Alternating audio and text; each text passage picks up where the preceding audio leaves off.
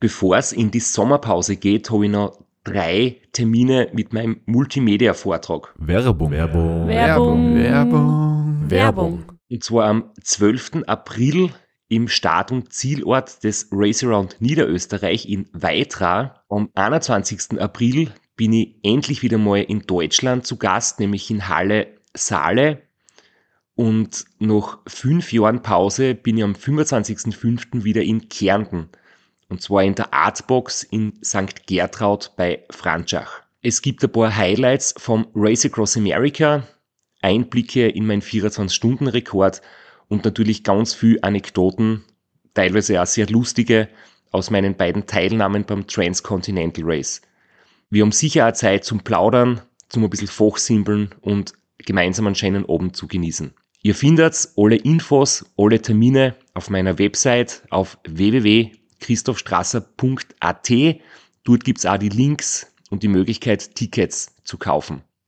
Bis bald. Werbung. Werbung. Werbung. Werbung. Werbung Ende. Der Sevi ist circa eine halbe Stunde vor uns gestartet, 2015, und war dann 24 Stunden vorne allein auf weiter Flur und nach 24 Stunden hast du ihn das erste Mal überholt. Und am Kutschara Pass war dann die Revanche, dann hat er die zurück überholt. War noch das erste Mal ausgesprochen. Ich glaube, wir können in Straße schlagen. Hat schon mal wer gesagt.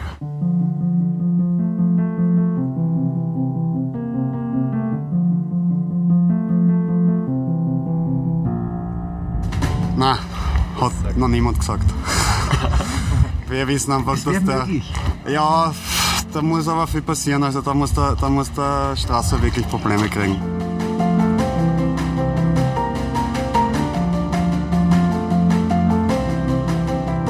Der ist einfach viel erfahrener, der kann im Kopf ganz anders mit den Situationen umgehen. Also auf das Thema konzentrieren wir uns eigentlich gar nicht. Das ist einfach ein schöner Moment, wenn wir vielleicht einmal dabei sind und so weiter. Es war ein schöner Moment am Anfang für den Sevi, einmal beim Ram zu führen. Das ist einfach ein, Wahnsinns, ein Wahnsinnsgefühl, glaube ich. Und der hat gesagt, aber jetzt, wenn wir jetzt aufhören, jetzt hätte es schon auszahlt. Wäre schon okay gewesen. Also, na, das Thema, ich meine, wir sind bei 1000 Meilen. Über das Thema reden wir nicht. Und, na, hat noch keiner ausgesprochen. Ja, und bis zur Aufgabe hat der Sevi dann immer so zwischen zweieinhalb und dreieinhalb Stunden Vorsprung gehabt. Und wir haben wirklich verzweifelt gegen ihn an, angekämpft. Auf der Ebene, wo wir gedacht haben, da hast du deine Vorteile ihm gegenüber, haben wir wirklich richtig hingehalten und sind ihm nicht näher gekommen. Ja, es sagt einfach, welche Einstellung Sevi und seine, seine Betreuer und sein Team gehabt haben. Nämlich sehr bodenständig. Sie wollten einfach gesund ins Ziel kommen. Wir haben ja im Vorfeld uns irgendwie beide vorgestellt, wie cool es wäre, wenn wir gemeinsam am Stockerl stehen. Aber sie haben einfach nicht wirklich sie vom Sieg zu träumen gewagt oder das so wirklich konkret ins Auge gefasst. Und als er dann im Fahren war, ich habe schon gewusst, weil wir im Vorfeld sehr oft gemeinsam trainiert haben und uns wirklich gut kennen, ich habe gewusst, wie gut er ist und dass er da absolut Chancen hat, das bis zum Schluss durchzuhalten, das Tempo und gesund anzukommen. Er ist Sozialarbeiter im Beruf, das heißt, er hat ein gutes Gespür für zwischenmenschliche Verhältnisse, für Teamdynamik. Man kann ja sicher sein, dass er nicht Egoist ist, dass er ein gutes Team hat, das funktioniert. Und das haben sie einfach gesagt. Sie sind ein super gutes Rennen gefahren und wir sind halt in unserem oder in meinem gesundheitlichen Zustand da einfach nicht zugekommen. Und wahrscheinlich hat es für mich ja unbewusst etwas ausgemacht, weil ich gewusst habe, der, was jetzt vor mir ist, der wird sicher nicht einbrechen. Und wenn ich ihn einholen will, muss ich selbst nochmal schneller werden. Und eigentlich war ja in meinem Zustand die, die Frage, wie langsam muss ich eigentlich werden, damit ich gesund weiterfahren kann. Und war nicht wirklich das Thema, dass ich nur noch fahren komme. Ja, nachdem für uns das Rennen beendet war, sind wir Richtung Ziel gefahren, haben uns aber nicht nehmen lassen, bei Time Station 34 circa, noch kurz am Straßenrand den Sevi anzufeuern. Da haben wir ein kleines Spalier gemacht und also das ganze Team für den Sevi und eine Welle und ein bisschen applaudiert. Ja, das war auch für mich ein Gänsehautmoment, weil ich wirklich in Sevi das vergund habe und ihm gewünscht habe, dass er das einfach jetzt so gut weiterfährt wie bisher und dass er das durchhaltet bis ins Ziel. Und ob das gelungen ist und wie es ihm da begangen ist, wird uns der Sevi selbst erzählen, weil wir nämlich für unseren Podcast keine Kosten und Mühen gescheut haben und der Sevi den zehnminütigen Radlweg von sich daheim zu mir daheim auf sich genommen hat. Ja, grüß euch, danke für die Einladung. Also erzähl, wie, wie war das für dich? Wie war das für mich? Ram 2015, ja. Wir haben es vorher schon gehört. Der Ska, mein Teammitglied, hat schon erzählt. Losfahren und in Führung sein war großartig. Und ja, dann ist der Christopher wieder in Führung gegangen und das war also für mich so erwartet und für mich war das total super. Christoph ist fahren, mich hat es entspannt. Nichts zu verlieren, nur zum Gewinnen bei dem Rennen. Wie es auch schon am Anfang war, war natürlich schon der sportliche Ehrgeiz da, zu drucken, was geht und äh, schauen, wie schnell kann ich eigentlich und wie gut kann das ausgehen. Und äh, dann war das natürlich so ein bisschen äh, geteilte Gefühle, wie ich dann auf der Hochebene in die Rocky Mountains das Wohnmobil einmal stehen gesehen habe von Christoph mit, dem, mit der Panne, wo man sich denkt, oh weh, da oben stehen, das ist nicht gut und gleichzeitig so die, die Freude, wir kommen wieder näher, da ist vielleicht was drinnen, so allein schon im Match und äh, dass man da nicht nur alleinig unterwegs ist die ganze Zeit. Ja, das äh, hat schon emotional einmal viel gemacht. Wie hast du in Straps erlebt am Kutschara, was du dann endgültig überholt hast? Ich meine, da hat er ja schon ziemlich schlecht ausgeschaut. Das war für mich natürlich äh, da raufzufahren und dann das erste Mal einen anderen Fahrer zu sehen in einem Ultraradrennen ist immer so ein Faktor der Motivation, weil da weiß ich, da komme ich jetzt zu, da bin ich jetzt gerade besser drauf, das gibt wahnsinnig viel Kraft und zum anderen hat es mich natürlich riesig gefreut, weil ich einfach mit Christoph auch voll viel gefahren bin in der Vorbereitung und immer gedacht habe, Spitze, da fahren wir jetzt wieder die Viertelstunde zusammen, die wir dürfen. Das haben wir zwei Tage vorher auch schon gemacht. Und ich habe mich äh, da richtig gefreut eigentlich, also auf die Zeit so nebeneinander. Und eigentlich umso ernüchternder war es dann, wie ich beim Christoph angekommen bin. Der Christoph hat sich natürlich nicht gefreut, das ist, äh, das ist schon klar. Aber irgendwie fühl mir aus, äh, fahr weiter, du bist gerade schneller, es geht nicht, ähm, war dann eigentlich nicht. Und es war dann eine ganz kurze äh, Konversation nur.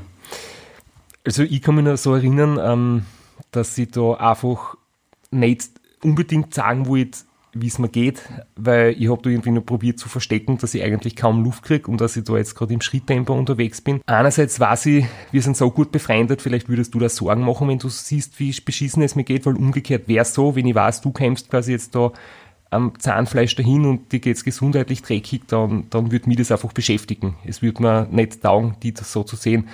Und andererseits ist immer so, es ist ein Wettbewerb, man ist dann doch auch Konkurrent und Konkurrenten sollte man eigentlich nie sagen, wie es dann wirklich geht, sondern immer so seine bessere Seiten sagen. Ja, und dann war ich halt eher da, war nicht in der Lage zum Plaudern und zweitens haben wir gedacht, na, ich will dich noch nicht aufhalten und, du sollst mich jetzt da nicht sehen und dann habe ich gesagt, bitte fahr weiter, wir sehen uns dann hoffentlich bald wieder mal und ich habe schon irgendwie gemerkt, vielleicht sehen wir uns halt auch nimmer. Das, da war ich eher optimistisch und habe das aber nicht wirklich so gemeint. Das kann ich mir erinnern, das waren so die Verabschiedung, so bis später dann für mich war das ja außer Frage, dass du wieder kommen wirst und das Rennen gewinnen wirst. Von dem her äh, war das ja ganz ernst gemeint und äh, voller Freude, da gibt es sicher noch ein Treffen dann. Aber in der Vorbereitung weiß ich noch, wir haben einmal geredet und wir haben wirklich viel gemeinsam gemacht und zusammen trainiert. Und ich habe immer zu dir gesagt, okay, ich hilf dir gern, bei, wenn, wenn du Fragen hast und, und wenn ich dir irgendwie helfen kann aber nur unter der Bedingung, dass du dann auch wirklich ordentlich fährst und nicht mir quasi den Vortritt lässt, weil das, was mir am wahnsinnigsten macht, wenn andere Fahrer die Einstellung haben, ja, wenn der Strasser mitfährt, habe ich sowieso keine Chance, weil der wird eh sowieso gewinnen und ich, ich probiere es gar nicht. Das hast du nämlich nicht gemacht und das war wirklich cool, dass, dass man auf einer freundschaftlichen Basis trotzdem ordentlich ein Rennen fährt, wo jeder dann auch schaut, dass er so schnell wie möglich vorankommt und nicht irgendwie den anderen äh, vor dem anderen in die Knie geht. Im Endeffekt war das ja dann der letzte Athlet, der letzte Racer, den du auf der Strecke gesehen hast. Ob dann warst allein vorn weg. Genau, dann war ich alleinig vorn weg und war fünf Tage ohne Konkurrenz weit und breit, außer virtuell über Nachrichten im Team. Ja, und jetzt muss ich nochmal kurz darauf eingehen, was der Christoph gesagt hat, weil netten Vortritt lassen das war schon also im Nachhinein ein ganz relevanter Faktor, weil das war für mich keine Option im Vorhinein, dass, dass da so eine Situation kommt. Und gleichzeitig habe ich gewusst von Christoph, Christoph ist ein echter Sportler und Sportsmann, äh, oder Sportsmensch. In dem Sinne, dass er die Konkurrenz ja immer gesucht hat und darauf aus war, wenn zu haben, an dem man sich auch messen kann. Und das war ja im Vorjahr fast ein bisschen schwierig, weil, ich glaube, du warst fast 36 Stunden voraus. Und insofern war es ja schön, da in Konkurrenz gehen zu können. Vom Training habe ich gewusst, rein körperlich sind wir ja nicht so weit auseinander. Was eben nur für mich trotzdem klar war, mit Dauer vom Rennen, ähm, wie es das K gesagt hat im Interview, da ist schon ein Stück ein Unterschied. An der Stelle passt es ganz gut zu erwähnen, dass der Sevi sowas wie der Heinz Brüller ist, des Weitradlfahrens, weil er wirklich ganz viel Zahlen und Durchschnittsgeschwindigkeiten und Ergebnisse der letzten 37 Jahre im Kopf hat. Und es stimmt ja, die letzten Jahre waren für mich, da war Konkurrenzdruck ganz ein anderer und da waren oft wirklich große Abstände im Ziel und das war, glaube ich, auch für mich das letzte Rennen, was ganz knapp wirklich und um einen umkämpften ersten Platz hergegangen ist. Das vermisse ich jetzt momentan gerade ein bisschen. Aber trotzdem, das hast du dann ja auch gesagt, weil du das nämlich auch großartig gemacht hast, wenn du in Führung bist oder wie du damals in Führung warst, dass du nicht nachlässt und ähm, das dann trotzdem zügig fertig fährst und nicht irgendwie nachlässig wirst oder zu viel Pausen machst. Aber jetzt können wir gleich dein enzyklopädisches Wissen testen, ja. nachdem du erfahren hast oder nachdem der Straps raus war. Wie groß war dann dein Vorsprung auf dem neuen zweiten? Ach, ganz genau weiß ich es zu dem Zeitpunkt nicht, aber es war, wie der Straps ausgestiegen ist, glaube ich, in etwa sechs Stunden oder vier bis sechs Stunden. Also es war schon ein Stückel. Und das hat natürlich äh, die ganze Rennsituation verändert. Wobei der schon noch einen kurzen, äh, kurzen Rückgriff machen wird. Ich habe für mich, von mir das Kansas so im Kopf auch. Weil das war immer das, wo der Christoph betont hat, äh, vielleicht so absichtlich betont hat, zur, ein bisschen zum mentalen Rennen dazu, dass ihm das so taugt. Und ich ja, das, das ja. erzähle ich immer und das hinterlässt anscheinend einen Eindruck, wenn du das jetzt auch nochmal aufgreifst. Ja. ich habe mir das Rennen ja lange Jahre immer schon vorher angeschaut und darauf geschaut, na, so ein bisschen so, ohne das professionell zu machen, aber so imaginisieren, was, was bedeutet das, in so einem Rennen zu sein, in so einem Stand, an so einem Ort, wie könnt ihr damit umgehen, wie kann ich mich da motivieren, äh, da habe ich mich schon jahrelang versucht, so, nicht direkt als Vorbereitung, aber so für mich selber als Auseinandersetzung da hinein zu versetzen. Und dann ist es wirklich zu der Situation gekommen, dass wir da parallel durch Kansas gefahren sind. Und ich habe gewusst, der Christoph ist gut in der Ebene. Und ich habe mir immer gesagt, na, aber ich kann das auch. Nicht, weil ich am Schluss vorn sein wäre oder sonst was, sondern am Anfang gedacht habe, so dieses sportliche Match und der Christoph druckt sicher hinten voll und ich schaue, dass ich vorn voll druck, was geht und ähm, das war für die, glaube ich, ein bisschen zermürbend. Für mich war es eigentlich ganz cool. Werbung. Werbung. Werbung. Werbung. Werbung. Flo, bist du auch schon so aufgeregt, wenn du an den April denkst? Jedenfalls. Äh, wenn du das gleiche meinst wie ich, dann bin ich schon sehr voller freudiger Erwartung. Voriges Jahr haben wir erstmals einen Live-Podcast gehabt und weil das einfach so ein super schöner Abend war, werden wir das wiederholen. Und zwar dieses Mal im Zuge des Neusiedlersee Radmarathons in Mörbisch. Ja, und zwar werden wir uns am Freitag, dem 19.04. im Strandhaus Mörbisch die Ehre geben und mit einem unglaublichen Überraschungsgast äh, einen Live-Podcast aufnehmen. Also allein schon wegen dem Gast bin ich so nervös. Ich hoffe, dass du nicht dich ins Publikum setzt äh, und zuhören willst, aber ich muss sagen, der, der Gast ist wirklich grandios und ich würde sagen, wir hören einfach einmal, was er zu dem Ganzen sagt. Hallo, Johnny Holland hier. Heute stehe ich natürlich wieder am Start beim Neusiedlersee Radmarathon. Immer ein Highlight des Jahres. Nebenbei bin ich all live beim Podcast beim Neusiedler Radmarathon. Es wird mich natürlich riesig freuen, wenn ihr live dabei seid und dass wir vielleicht kurz über ein paar Höhepunkte aus meiner Karriere reden können. Sehen wir uns dann. Wer die legendäre Stimme noch nicht erkannt hat, das war Johnny Hogerland, legendärer Fahrradprofi und Pensionsbetreiber in Kärnten. ja, und noch unter anderem dreimaliger Teilnahme oder Finish bei der Tour de France, jetzt auch im, in der Radmarathon-Szene sehr erfolgreich und sehr umtriebig. Und ja, wir freuen uns sehr, dass wir mit ihm äh, den Abend gestalten können. Und natürlich haben wir auch was zu gewinnen. Und zwar gibt es für zwei Personen jeweils ein Ticket und einen Startplatz für entweder Zeitfahren oder Radmarathon. Zeitfahren ist am Samstag, Radmarathon am Sonntag. Das heißt, es sind zwei Tickets, zwei Startplätze und gewinnen tun die, die folgende Frage richtig beantworten. Wie viele Tage ist Johnny Hogerland bei der Tour de France 2011 im rot-weiß gepunkteten Bergtrikot unterwegs gewesen? Schickt uns eine E-Mail an sitzfleisch.christophstrasser.at. Wir freuen uns auf eure Teilnahme, wir freuen uns auf äh, den Live-Podcast im Strandhaus und vor allem auf unsere Teilnahme, weil wir beide haben auch eine Startnummer und werden Samstag beim Zeitfahren dabei sein.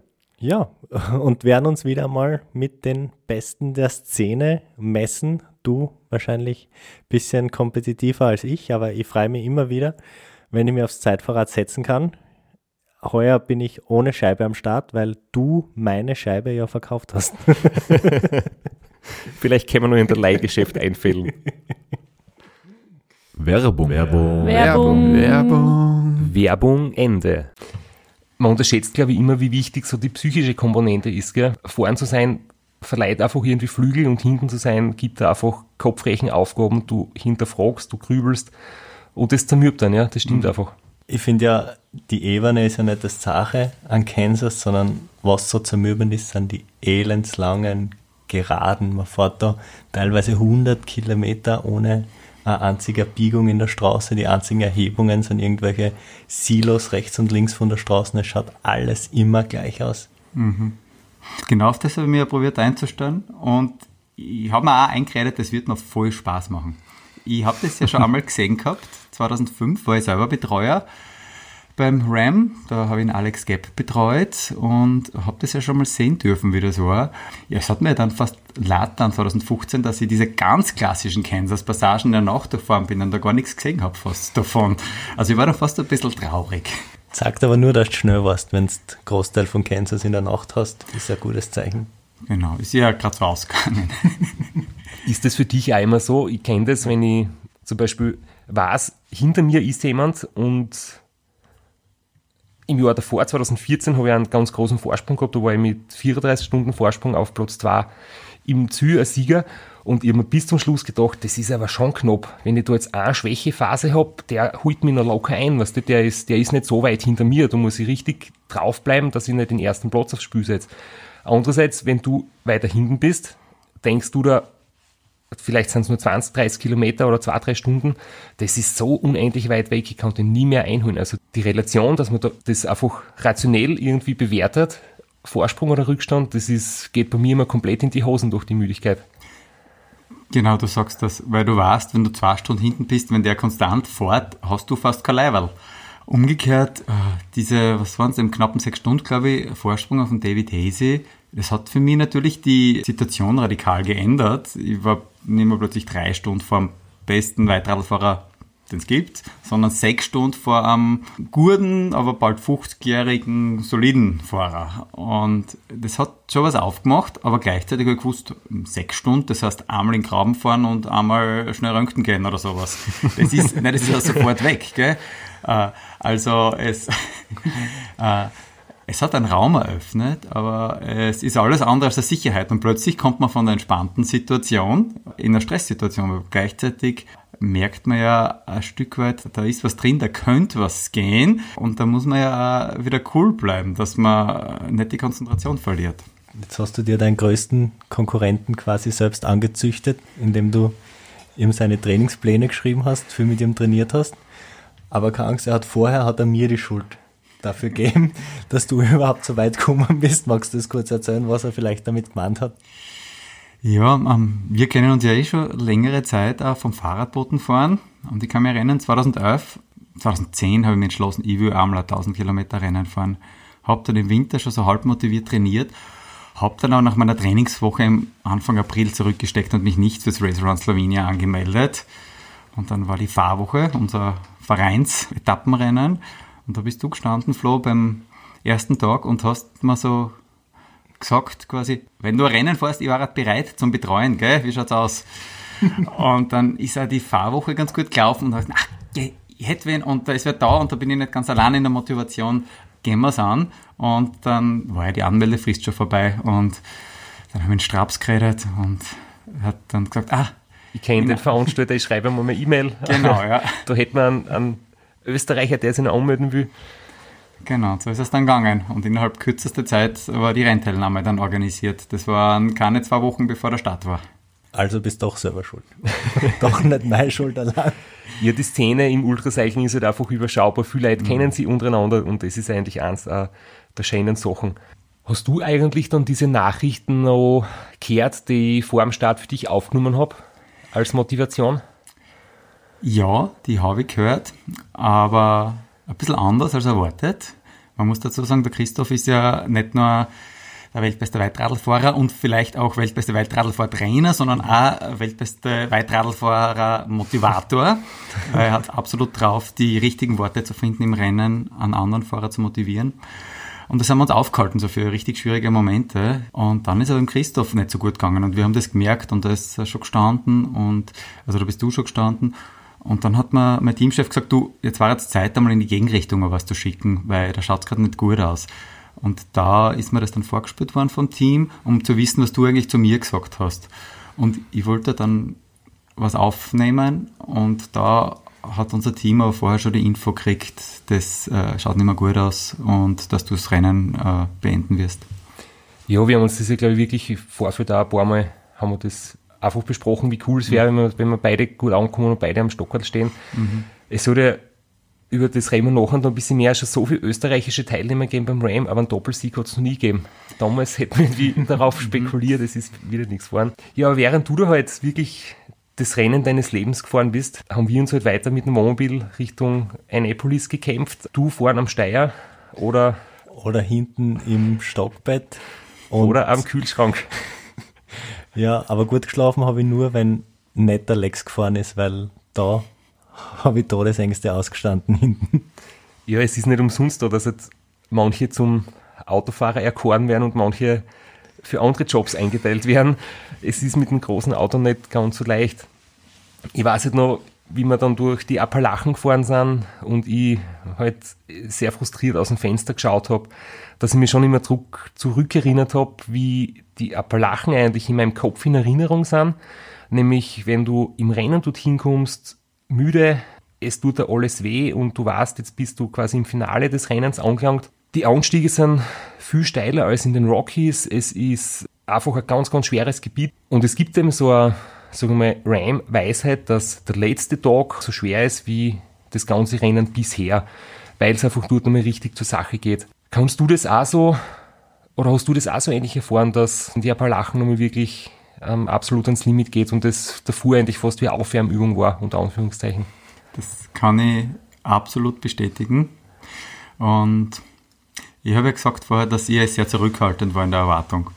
Und spannenderweise, gerade auf die Appalachen habe ich mich richtig gefreut, weil ich gewusst habe, die kommen mir entgegen, kleiner, leichter Fahrer. Wiederum habe ich schon die ganzen Probleme mir ein bisschen angehört gehabt von den anderen Fahrern aus der Vorjahr und habe gedacht, na, das, das geht besser und da kannst du dich richtig einhängen. Und ich bin dann in die Nacht eingefahren, wo dann richtig die schwierigen Etappen kommen sind und bin voll motiviert hineingegangen. Und hab, also ich kann mich erinnern, ich habe richtig Gas gegeben. Und umso mehr ich probiert habe, Gas geben, umso mehr habe ich gemerkt, ich stehe einfach nur. Es ist der Kurs, der Wald, der Nebel. Es ist, es ist gar nicht das fahrtechnisch schwierige Land, aber alles, einfach alles kombiniert. Es ist ja großteils, es klingt Appalachen, es klingt nach Bergpässen und Gebirgsstraßen, aber man fährt da einfach auf dem Highway am Bannenstreifen. Genau. Und ist gezwungen, bei jeder Abfahrt runterzufahren, Stopptafel drüber und auf, die, auf der Auffahrt wieder raufzufahren. Und das bei jeder Abfahrt. Das ist, also das ist im Pacecar schon zermürbend. Das muss als Radfahrer ja, wenn man eh schon komplett angeschlagen ist, Genau. Diesen Teil habe ich gerade noch im Hellen gehabt. Da, ist mir da, da war ich dann schon richtig, richtig fertig einmal. Aber ich habe dann das im Camper wieder gehabt. Da haben wir vorher ein kleines Problem gehabt mit, äh, mit dem falschen Treibstoff. Gell? Fahrt da nicht mit Wasser, der Camper, komischerweise. Nein, fährt nicht so gut mit Wasser. Hat dann eine Pause gemacht. Ein bisschen was wir schon alles für eine Defekte gehabt haben beim Auto und beim Camper, aber das ist eine ganz andere Liga. Wasser tanken. Genau, also am Ende von diesem Appalachian Highway war der Camper wieder da. Ich habe mich ein bisschen erfrischen können und bin dann eben in diese ganz steilen Etappen gegangen und sozusagen nachdem man ja. in die Appalachen auf ja. dem Highway einfahrt, kommen dann weiter hinten schon nochmal kleinere Straßen, weiterhin viel Verkehr, aber halt einfach wirklich steil und es ist, falls es jemand kennt, die Weinstraßen in der Südsteiermark kann man ein bisschen damit vergleichen, mhm. ganz kurze, steile Rampen und die schwersten Anstiege eigentlich im ganzen Rennen sind am letzten Tag. Und außerdem besteht, bestehen die ganzen Appalachen aus einer einzigen Linkskurve. ich weiß bis jetzt nicht, wie wir da in Wirklichkeit irgendwie weiterkommen sind. Das ist witzig, dass da jeder sich irgendwie beschwert. Der Straps denkt da dort ständig, wir fahren im Kreis und das mhm. hat er schon gesehen und warum sind wir schon wieder da? Also das, das liegt, nicht, liegt nicht an ihm, sondern dürfte allgemein ein Problem dort darstellen. Mhm, genau. Und dann gibt man zehn Minuten wieder Vollgas und ist noch immer gleich weit weg von der nächsten Time Station. Außerdem wird es dann ja im Kopf langsam auch spannend. Äh, ich habe dann mit meinem Team so diese Diskussionen ausgetragen, für was eigentlich eine Time Station, was machen wir dort, warum müssen wir da hin, so ein Schwachsinn, nicht einmal was zum Unterschreiben oder sonst irgendwas. Ja. Nachdem wir beide bei Radbotendienst gefahren sind, hast du auch oft einmal das Gefühl gehabt, ähm, wo ist mein Rucksack? Was ist eigentlich mein Auftrag, wem muss ich da was liefern? Und, und äh, ich bin da nämlich sehr oft äh, in, diese, in dieses Denken zurückgefallen, ich habe gerade einen Veloblitz-Rucksack und irgendwie weiß ich nicht, wem ich es bringen muss. Ja, ich habe weniger den Velobezugsack selber äh, am Rücken gehabt. Ich bin mehr immer so ein Elligkeit gefahren, so ein Fahrradbotenrennen. Und ich wollte ständig wissen, was ich da jetzt zum Tun hab. Gell? Da muss man oft so lustige Aufgaben erledigen, ist in der Nacht unterwegs in die Straßen. Ich muss denken, das ist eine Herausforderung.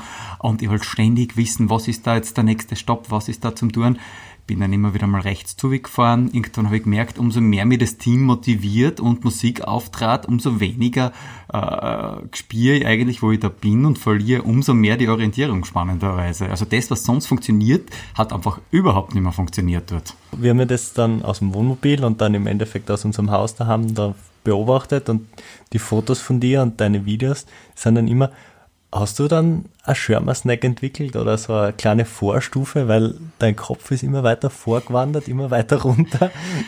Genau, ja, das war ein beginnender Schirmerneck, äh, hätte ich jetzt so im Nachhinein gesagt. Und das war einfach so 300, 400 Kilometer vom Ziel, wo du quasi das Gefühl hast, jetzt bist du im Schlusssprint dann, der dann eh nicht so viel Sprint ist. Da habe ich nochmal gewechselt vom Bergradl aufs Zeitfahrradl und wie ich umsteige, merke ich plötzlich, der Kopf, der hängt da unten und der will fast nicht mehr auf. Eh. Und äh, war plötzlich sehr dankbar, dass ich dann doch sehr viel Training gemacht habe, um zu wissen, wie ich den Kopf sonst noch alles äh, gerade halten kann. Wir haben wirklich, ähm, wir waren dort schon in, in unserem Haus, das wir gemietet haben. Da haben wir in Vermieter angebettelt, ob er uns nicht zwei Tage früher einlässt als geplant, weil wir jetzt früher da sind und sonst uns nur irgendwie kurzfristig umschauen hätten müssen. Und dann haben wir natürlich gewusst, wann wirst du circa ins Ziel kommen, wann ist die vorausgeplante oder die voraussichtliche Ankunftszeit und da sind wir späterer Nachmittag schon unten gewesen in, in Annapolis am Hafen, haben ein Bier getrunken und ich habe schon gemerkt, so, ich freue mich jetzt total. Also mir ist es tut ja dann schon wieder etwas besser gegangen. Ich habe Medikamente gekriegt, mein Lungenödem hat sich zurückgebildet, ich war jetzt wieder einigermaßen gesund und ich habe mir schon gedacht, ja, jetzt ist dann bald so weit, der Sevi schafft es tatsächlich. Er ist auf den letzten Kilometern, kommt bald ins Ziel. Ich freue mich total für ihn, aber es war für mich ganz komische oder, oder irgendwie zwiegespaltene Emotion. Gleichzeitig traurig für mich, schön für dich, wie wir dann ins Ziel gegangen sind und auf euch gewartet haben und halt gejubelt haben. Und die Zuschauermengen sind ja dort nicht so riesig. Das heißt, es waren halt bei dem kleinen äh, Zuschauerandrang hauptsächlich auch viele von, von der Straße-Crew dabei, wie du dann ins Ziel gekommen bist. Normalerweise die Bilder von deinen Zieleinläufen im Internet sind ja wirklich menschenleere. Bei mir ist das ja fast ein Volksfest gewesen mit 20 Leuten. Wunderschön, dass ihr mich empfangen habt und gleichzeitig total schwer für mich, kann ich mich erinnern. Du warst dann einer der ersten Gratulanten dort und ich habe ja da so einen kurzen, äh, kurz gestockt, bevor wir uns umarmt haben weil ich gleichzeitig auch ein schlechtes Gewissen gehabt habe, irgendwie, oder das Gefühl gehabt habe, äh, eigentlich hättest du gewinnen sollen, war so mein Impuls. Also ich habe mir da richtig schwer dann am Anfang. Ich glaube, da sieht man einfach, wie viel uns beiden äh, an dem Ganzen liegt. Ja, war dann schon ein wunderschöner Abschluss von der ganzen Geschichte. Also, dass du als Rookie, das vor dir nur zwei andere geschafft haben, mhm. das Ram beim ersten Antritt gewinnen hast können, in einer super guten Zeit, die du sicher besser warst als ich. Acht Tage, acht Stunden, 17 Minuten. Ja. Du weißt da sicher, die wie viel schnellste Zeit das ist? Ähm, es war damals, äh, glaube ich, die neunte oder zehn schnellste. Inzwischen hat der äh, Strapsen aber draufgelegt, aber es ist nach wie vor äh, beim Schnitt, hat auch der Strapsen was draufgelegt, aber es war damals der sechstschnellste Schnitt, glaube ich. Und ähm, in der, wenn man jetzt sagt, mal, besch- man schaut sich nur die Rookies an, welche Rookies die besten waren, da war, glaube ich, nur einer schneller wie du. Genau, da war der Reto Schoch schneller als ich und das war halt ja so ein insgeheimes Ziel gewesen, diese Rookie-Zeit auszubessern noch. Das war halt mal ein kleines Anliegen gewesen und ich habe sehr gekämpft dafür und ich beiß mir hin und wieder noch in den Hintern, dass sich die 0,08 Meilen pro Stunde dann nicht ausgegangen sind. Ja, das Gemeine ist, für die ganzen Rookie-Wertungen hat man halt nur einen einzigen Versuch. Und ähm, ich bin zum Beispiel nicht Rookie of the Year geworden. Ich habe für andere Sachen dann äh, irgendwie alles gerissen, aber Rookie of the Year bin ich nie gewesen. Wer weiß, ob du vielleicht nicht nochmal äh, teilnehmen möchtest oder willst oder nochmal drüber nachdenkst. Äh, noch einmal teilnehmen? Naja, der, der Rookie ist erledigt. also ich muss ein bisschen egoistisch sagen, es kann ja fast nur schlechter werden.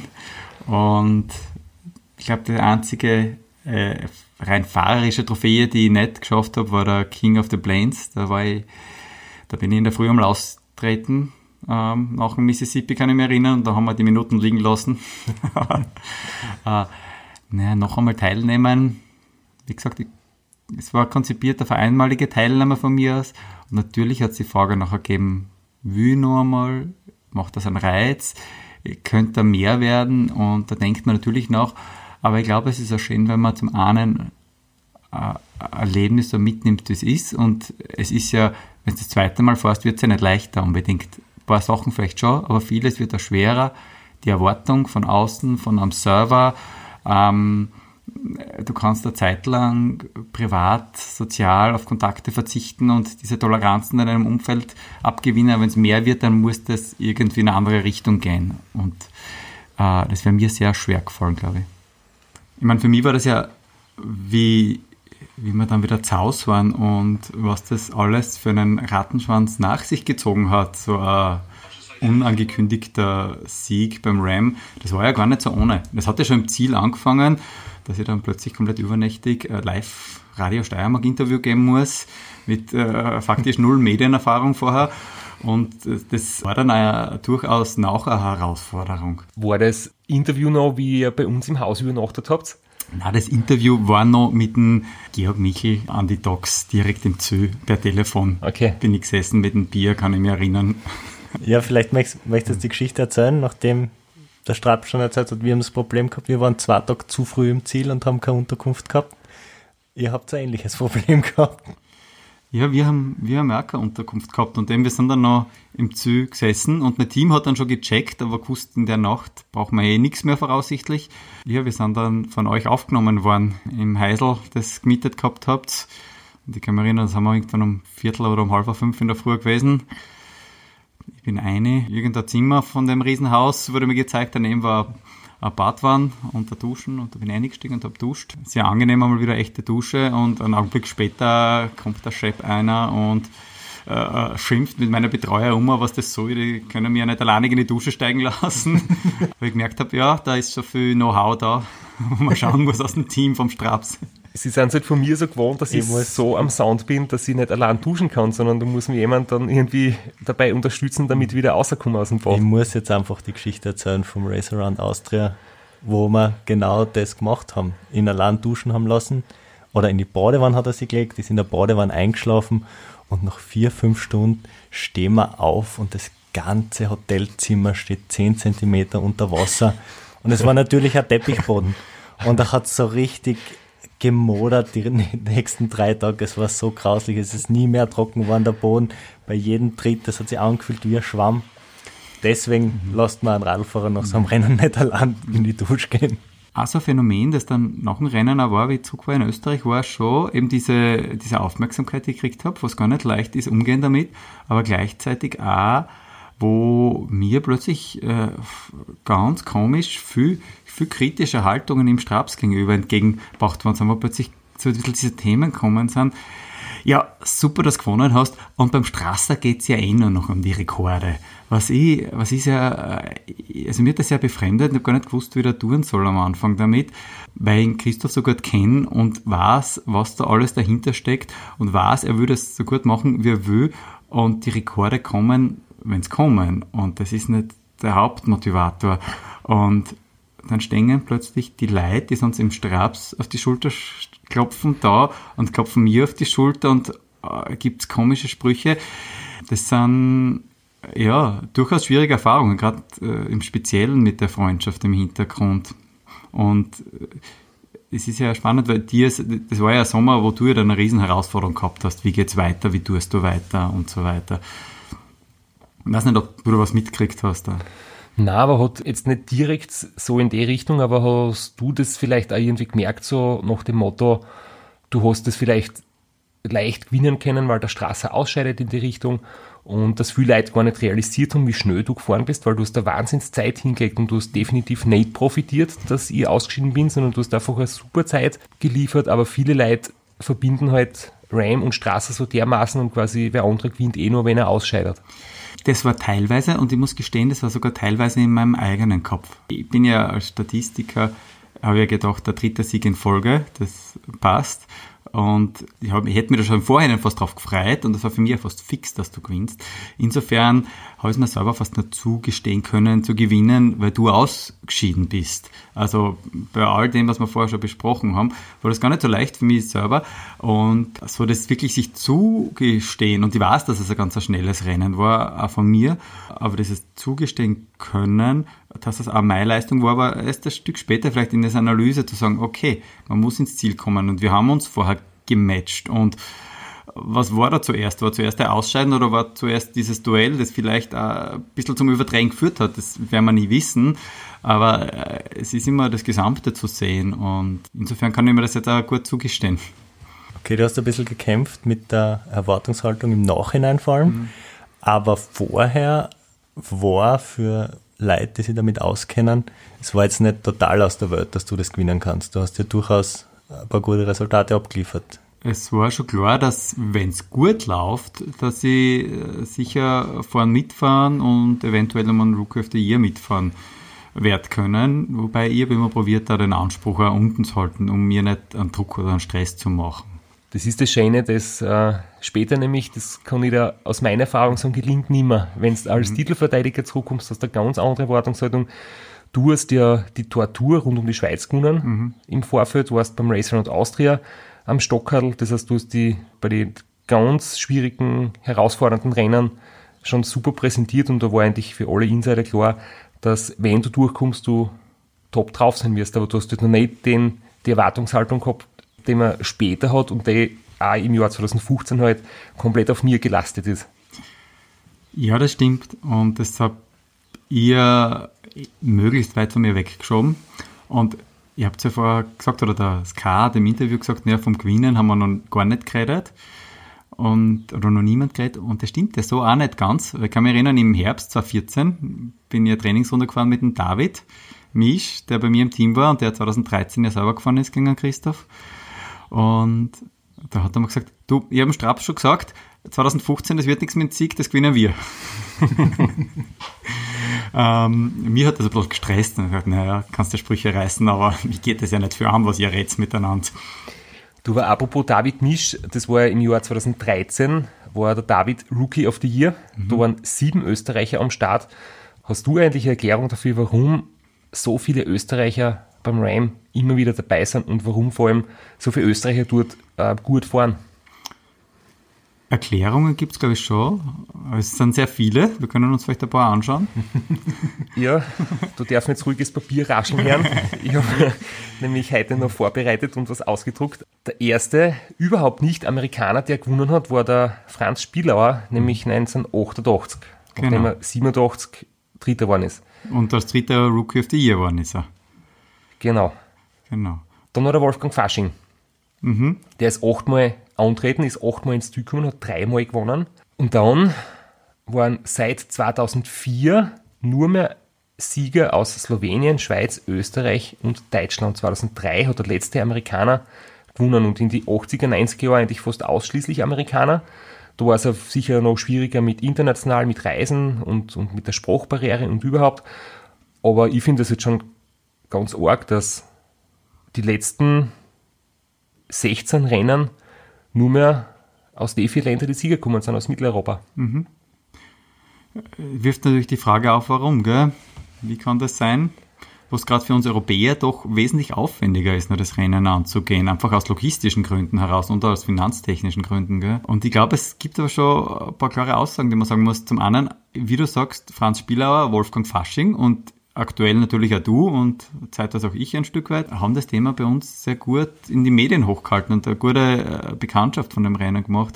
Und das äh, bringt natürlich ein hohes Interesse und auch für Leute, die das begeistert, die da vielleicht auch mal hinwollen. Also es ist sicher sehr populär, verhältnismäßig sehr populär in Mitteleuropa. Ja, vor allem auch im direkten Vergleich zu den USA, wo das in der Lokalzeitung von Oceanside ein Einspälter ist mhm. und in Annapolis im Ziel keiner weiß, was da los ist, obwohl da wochenlang die Zieleinfahrt und ein riesen Banner und hunderte Autos herumstehen. Und es gibt da bei uns wirklich mittlerweile immer mehr Langstrecken-Radrennen. 24-Stunden-Rennen äh, gibt es einige pro Jahr in Österreich oder im deutschsprachigen Raum. Äh, das Race Around Austria, den Glocknerman, das Race Across the Alps. Also es wird eigentlich immer mehr und da ist es für Leute, die mit dem Sport beginnen oder sie da Stück für Stück weiterarbeiten, einfach auch ganz gut möglich, da ja, sie heranzutasten. Also ich finde ja gerade die Rennen bei uns, also wenn du das Race Around Austria gefinisht hast, dann bist du eigentlich in allen Belangen sehr gut vorbereitet aufs RAM, äh, weil es ist natürlich in etwa ein bisschen weniger als halb so lang, aber es hat riesengroße Herausforderungen äh, streckentechnisch.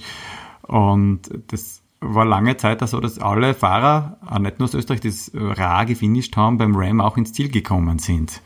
Ja, und es ist sportlich sicher genauso herausfordernd, auch im Rennen selber mit der Pacecar-Regelung, mit der Betreuung aus dem Pacecar raus. Aber logistisch, gerade für Österreicher, ist es halt natürlich viel einfacher. Man kann sein eigenes Auto nehmen, man kommt wirklich durch jedes Bundesland, man kann Crewwechsel machen, man findet immer irgendwo eine Möglichkeit zu schlafen. Das ist finanziell kein Vergleich zu am RAM.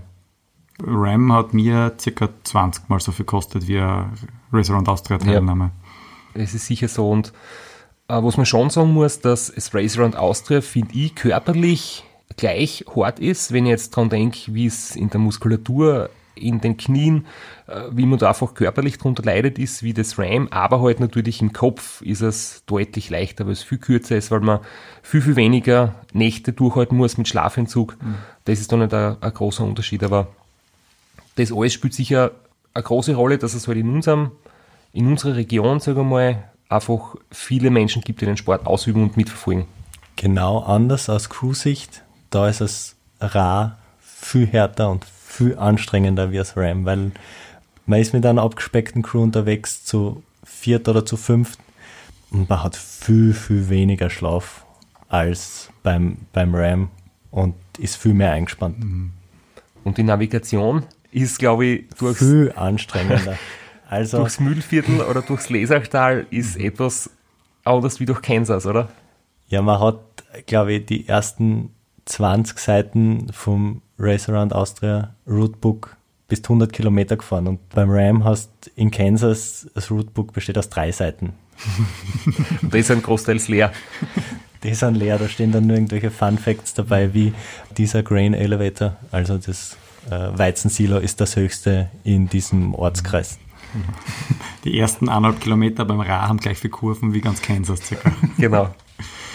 2013 war überhaupt, da waren sieben Österreicher beim Ram am Start und es sind sechs davon ins Ziel gekommen und da haben wir wirklich in allen Kategorien gewonnen. Da hat der David Misch war Rookie of the Year. Gesamtsieg ist an mich gekommen. Der Franz Wintersberger hat die 50-Plus-Wertung gewonnen und der Gary Bauer hat die Jure Robic Etappe gewonnen, die nach einem legendären Slowenen benannt ist, die in den Appalachen halt die meisten Höhenmeter hat. Und es ist, weil wir vorher über Konkurrenz gesprochen haben und allein unterwegs sein, äh, es ist auch spannend teilweise und der Gary Bauer und der Edi Fuchs sind Achter und Neunter waren und der einzige Unterschied, die sind gleich nebeneinander ins Ziel gekommen und die haben wirklich die Startvorgabe, die eine Minute, die sie getrennt voneinander gestartet sind, hat dann im Endeffekt über Platz 8 oder 9 entschieden. Das ist unglaublich. Also Zielsprint gibt es anscheinend wirklich und die, da sieht man, dass man nicht Zeit verschenken soll, dass jede Minute, die man im Rennen irgendwo liegen lässt, sie vielleicht im Ziel rechnet. Mhm. Und ich glaube, eins dürfen wir auch nicht vergessen, warum so viele Leute aus Österreich dabei sind und sehr erfolgreich dabei sind. Das ist so genau das, was Rennen 2015 für mich gezeigt hat und auch 2013, weil da waren allein fünf Grazer, dass es äh, zumindest teilweise einen sehr guten Zusammenhalt und Austausch und auch Wissenstransfer Transfer in der Szene gibt, weil wie wir gehört haben, man muss ganz viel vorbereiten und haben wir wahrscheinlich einen großen Vorteil gegenüber anderen Ländern. Wie das Rennen dann tatsächlich vorbei war, also wie die, äh, die ganzen anderen Finisher in der Karenzzeit im waren, in den erlaubten zwölf Tagen, hat in unserer Crew dann an einem Abend sie noch die Situation ergeben. Wir haben uns zusammengesetzt, wir haben uns nochmal ausgetauscht, wir haben besprochen, wie das Rennen gelaufen ist für uns und haben dann einen Abschluss gefunden für das Race Across America 2015. Ich möchte jedem von euch danken, dass er sich die Zeit genommen hat nach dieser langen Reise, nach diesem harten Rennen. Noch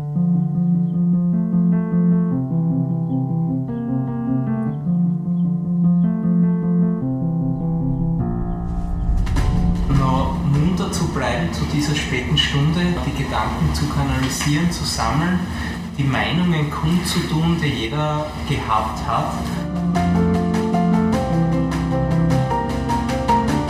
sich Gedanken zu machen über, über, über wirklich nicht einfache Themen in seiner Freizeit, der sie hart, hart genommen hat. Dafür möchte ich jedem von euch danken.